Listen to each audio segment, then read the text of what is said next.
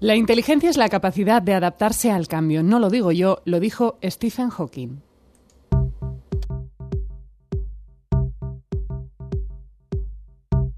El Bermud de la ciencia.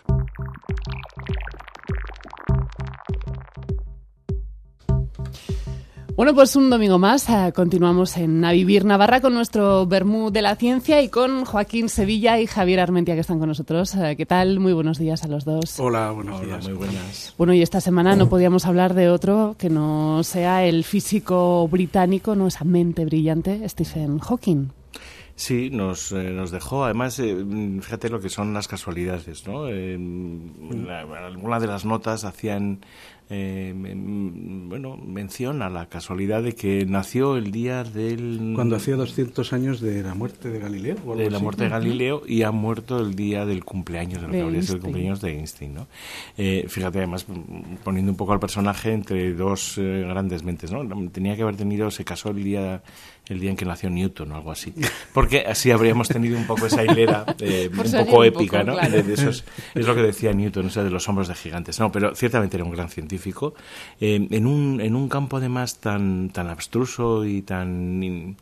no digo imposible, pero muy complicado de comunicar, de saber realmente de qué se está haciendo, preocupándose por unas cosas que la gente de la calle nos queda tan lejos, eh, con maestría, y creando en cierto modo escuela y, luego convirtiéndose además en un personaje mucho más allá de la ciencia, ¿no? Sí, las contribuciones de, de Hawking eh, han sido muy importantes, unas cuantas de ellas verdaderamente brillantes, pero seguramente no estaríamos hablando de él si no fuera porque fue un personaje público. Es seguramente uno de los últimos científicos que ha sido un personaje popular como para salir en Los Simpson, en las, ¿no? en otras series de televisión. o sea, ser conocido. Un personaje pop. Sí, sí exactamente. Ser conocido por, por todo el mundo en general. Sí, además y bueno, además eh, con ese con ese añadido de bueno, ciertamente pues su enfermedad, ¿no? Esa esclerosis lateral ametrófica, eh, el hecho de llevar esa silla, la forma de comunicarse desde que le tuvieron que hacer una traqueotomía y perdió la capacidad de hablar mediante ese ordenador, ¿no? Con, con ese sonido tan característico y tan antiguo. Fíjate que ahora los sintetizadores de voz permitirían una voz humana e incluso recuperar la voz original que, que él tuvo. Eh, él nunca quiso, dijo, no, no, yo desde, desde que empecé a tener este chisme, eh, me esta es mi voz, ¿no? esta es mi voz, o sea, la gente me reconoce con mi voz, ¿no? Que era esa voz terriblemente metálica y así de atonal ¿no? del ordenador. Mm. Eh, todo eso ayuda, eh, pero es que además era, era un hombre que le gustaba de esos científicos que le gusta meterse en muchos berenjenales. Le hemos escuchado hablando de, cosas muy variadas, no solamente relacionadas con, con, los agujeros negros y la cosmología que él trabajaba, y, implicándose además en debates eh, en los que la ciencia, pues a veces... Cada vez que tenía convicciones respecto de que Dios tenía que existir o había dejado de existir en su cabeza, eh, era un titular de... no daba la vuelta al mundo. Sí, porque él no, creía, él no creía en Dios. No, era, era ateo, eh, es más, negaba, la necesidad, que era un poco ese, ese, planteamiento de la física, de decir, para explicar el mundo natural no necesitamos a los dioses. Entonces él mm. decía, era un poco aquello, esa tradición en, otro orden, pero esa tradición que viene pues de la ilustración francesa, ¿no? De cuando creo que era Pierre Simon de Laplace le escribió su mecánica es una es una anécdota posiblemente no, no exactamente así y le presentó sus dos tomos a, a Napoleón y dijo él está bien, no he visto, es muy interesante Monsieur Laplace, pero no encuentro a Dios por ningún lado, ¿no? Y se dice que él contestó, Sire, no necesito de esa hipótesis, ¿no? Y, es verdad, para explicar el mundo, pues no, no hacía falta esa hipótesis, ¿no? En el último libro de, de Stephen Hawking decía no solamente que no hacía falta esa hipótesis, sino que el universo era, eh, posiblemente con las teorías que él intentaba eh, crear ¿no? para, para explicar cómo es el universo, era tan terriblemente complejo y tan numeroso, decía esa hipótesis de los, de los multiversos, universos múltiples y no sé qué, eh, decía, bueno, es que, es que no cabe, no cabe Dios, hay demasiadas cosas como para que un Dios se tomara la molestia de empezar a hacer nada, o sea, olvídate que no merece la pena. ¿no? Una cosa que se le da muchas vueltas también con este hombre, este personaje, es que nunca obtuvo el premio Nobel. Sí, es, verdad. Y bueno, pues hay teorías un poco más conspirativas al respecto. Sí.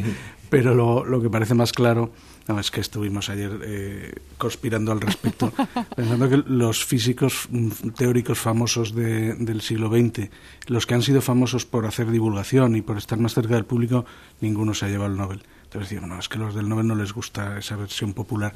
Pero esto... Mm, La ciencia pop que decía. No, no tiene ninguna... Nada. O sea, Eso es que le simplemente tienen envidia. para pasar el Eso, rato. eso, no, mucha gente ha dicho eso, ¿no? Que realmente si no, si no consiguió el, el premio Nobel era un poco por eso, por, eh, por inquina, ¿no? Decir, mira, está ahí. Sin embargo... él hizo hallazgos muy Claro, importantes. pero- Hablabas antes de los agujeros negros, ¿no? Él, dijo además que el tiempo y el espacio comenzaron a existir después del, del Big Bang. Bueno, eso, eso venía desde, el- desde 1915. Él ¿no? ayudó a confirmar, confirmar. o sea, a- ayudó a confirmar con una cuestión del fondo de, de radiación de microondas, o sea, a- ayudó a confirmar esa hipótesis del Big Bang que ya estaba... Eh, y esa es una de las contribuciones importantes. Lo que pasa es que eh, en, en la concesión de los premios Nobel eh, hay- confluyen varios, eh, varios factores. sí. ¿no? Por ejemplo, pensemos que el, el, eh, Higgs no tuvo el premio Nobel. eh, en- Ah, hasta que se descubrió el bosón de Higgs. Claro. Esto es lo mismo, la radiación de Hawking, uno de los grandes descubrimientos, a mí, que seguramente porque es el único que entiendo Sí. bien, bueno, bien, que entiendo más o menos, que es lo de que los agujeros negros en realidad no son tan negros, son más bien grises, porque sí que emiten una cierta radiación por un proceso cuántico la más de sofisticado y curioso. Eh, eso que es una teoría, una, una predicción preciosa, eh, pero no se ha conseguido medir. Solo se ha conseguido simular en condiciones análogas en unos casos muy particulares. Entonces, pues falta la confirmación experimental de que esa intuición y ese cálculo suyo eh, se corresponden con la realidad. Y eso es uno de los requisitos que, que se requieren para el premio Nobel. Como decía Javier, a Higgs, que también tuvo una idea, una ocurrencia, En los sesenta y hasta, tantos, hasta pues, que en el, a- eso, en los años 60, hasta que luego no se comprobó que era cierto eh, de manera precisa lo que le había, lo que le había aventurado, eh, no le dieron el premio Nobel. Entonces, Hawking probablemente eh, se, des- se mida la, la radiación de, de, cuerpo ne- de agujeros negros, la radiación de Hawking, que se llama, eh, se mida en poco tiempo, pero ya le ha pillado tarde. Porque, porque bueno, hay otra cosa y es que los premios Nobel No eh, se solo se dan a personas vivas, salvo hace dos años que mm, se había aprobado ya la concesión y murió unos días después. Entonces, que por, Claro, por- no esa casualidad quitar, ¿no? Eh, sí. no quedaba, quedaba, Quedaba feo. un poco y- feo, efectivamente. Oye, yo había oído que, que también que Stephen Hawking advirtió de una serie de cosas como que, por ejemplo, estamos en un punto en el que el calentamiento global se va a volver irreversible. O sea, fustigó un poco ahí a Donald Trump, como diciendo... ya sabes que las, las personas que son científicas, incluso los científicos de renombre, también opinan. O sea, es decir, eh, a pesar de ser científicos, no están exentos de esto. Y eh, ciertamente eh, Stephen Hawking tenía algunas opiniones muy, muy interesantes. Mm, Desde luego, no está, no- uno no tiene por qué coincidir con todas. ¿no? La historia nos muestra que mm, gente increíblemente valiosa y muy lista es capaz de decir, en el fondo, muchas tonterías. No es el caso exactamente de Stephen Hawking, que, que era mm, razonable. ¿no? Él, él decía que bueno, la progresión que vamos teniendo nos, nos va a llevar en algún momento a, irnos, a tener que irnos de la Tierra. ¿no? Lo que pasa es que ese pensamiento que a veces tenemos todos, ¿no? Mm, más o menos, eh, no se corresponde un poco con las tendencias que a lo largo de muchos años se han ido estudiando en estas cosas, ¿no? Que dicen que, por ejemplo, eso de salir, de que la humanidad se escape de nuestro planeta, exigiría, por ejemplo, un- una sociedad eh, que en la economía esté estabilizada, es decir, que no haya ni crecimiento ni decrecimiento. Una cosa que en la historia humana no ha pasado todavía. Por eso no hemos salido al espacio, suelen decir los, los sociólogos que hablan de estas cosas. Y en eso, pues bueno, pues Stephen Hawking tenía estas intuiciones muy razonables, es decir, me parece que cualquier persona, cualquier científico puede y debe también estar eh, preocupado por, por ciertos fenómenos como, como el calentamiento global. Stephen Hawking, como muchos otros mm, científicos más teóricos, tuvo intuiciones brillantes. Y lo que pasa es que el papel como investigador, como científico, es después dedicar unos buenos añitos, o como poco meses, a hacerse las cuentas y a explorar esas conjeturas, esas iluminaciones, ¿no? llevarlas en detalle a últimas consecuencias y pues eso, mm, muchos de, sus resultados científicos importantes nacen de una visión de estas, pues igual los agujeros negros lo que les pasa es que las partículas cuánticas, pero luego no se queda en un cuentito, luego se coge el papel y boli, se hacen los números, los cálculos, cuánto debería ser, cuánto emitirá estas frecuencias, cuánto estas otras, y eso es lo que convierte una opinión una, una visión, una iluminación en, una, en una, hipótesis o teoría científica. Entonces, sobre estos aspectos se quedaba en la fase inicial. O sea, había, había algún, como, tanta gente, como todo. Algunos de los proyectos de los últimos años, este que hizo con, con este inversor eh, y científico también ruso, no recuerdo el nombre, perdonad, eh, hacer una propuesta, una propuesta de pequeños nano microsatélites eh, pequeños, eh, con un láser, exacto, con un láser serían empujados para coger casi una velocidad cercana a la velocidad de la luz y poderse acercar a Próxima Centauri, a, Alfa, la estrella más cercana al Sol, pero que está a cuatro años luz de nosotros, eh, poder llegar en unos cuantos decenios, veintitantos años, ¿no?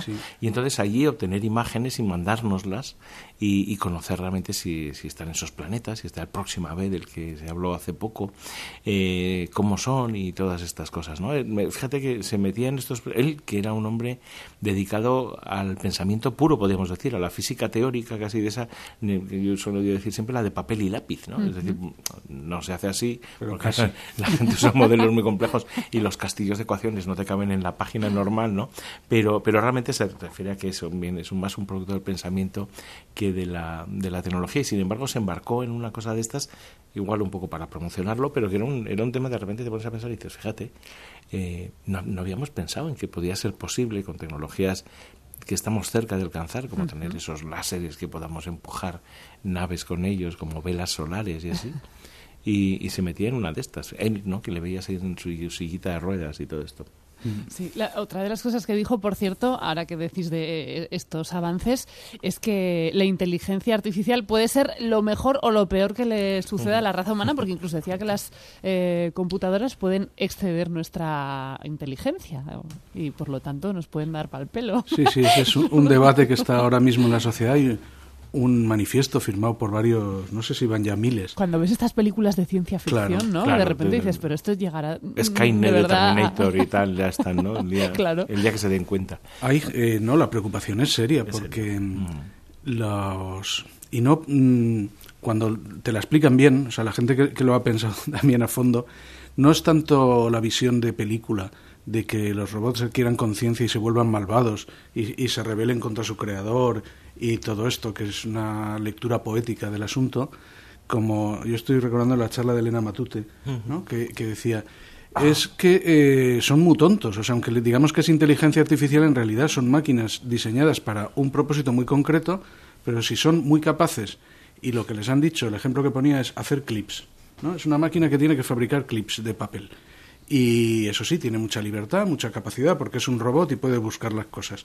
Como no le pongas los límites y le programes el tema adecuado, va a empezar a coger cosas para hacer clip, te va a quitar las gafas, porque ¿por qué no? De esto se puede hacer clip, los cascos, el micrófono, y, no es que sea maldad, es que está cumpliendo el objetivo que le han dicho, y si no se lo has acotado o, o, contextualizado de una manera adecuada, que para los humanos es evidente, pero en realidad escribir esa contextualización y programarla no está tan clara, pues se te va de las manos. El, hacer clips en los años, eh, yo creo que fueron 40, 50, fíjate, se planteó una cosa parecida a estas, les llamaban, eh, el concepto teórico son las máquinas de von Neumann, ¿no? Neumann, que era un físico y que planteó que, llegaríamos a ser capaces a crear una máquina que era capaz de una, una, caja con patas o ruedas que se va moviendo por ahí y busca elementos eh, para poder reproducirse y empieza a hacerse copias, ¿no? Cuando descubre una venta de mineral, pues empieza a sacar hierro por ahí, tal, tal, y se va construyendo y hace copias. Y cada copia tiene el mismo programa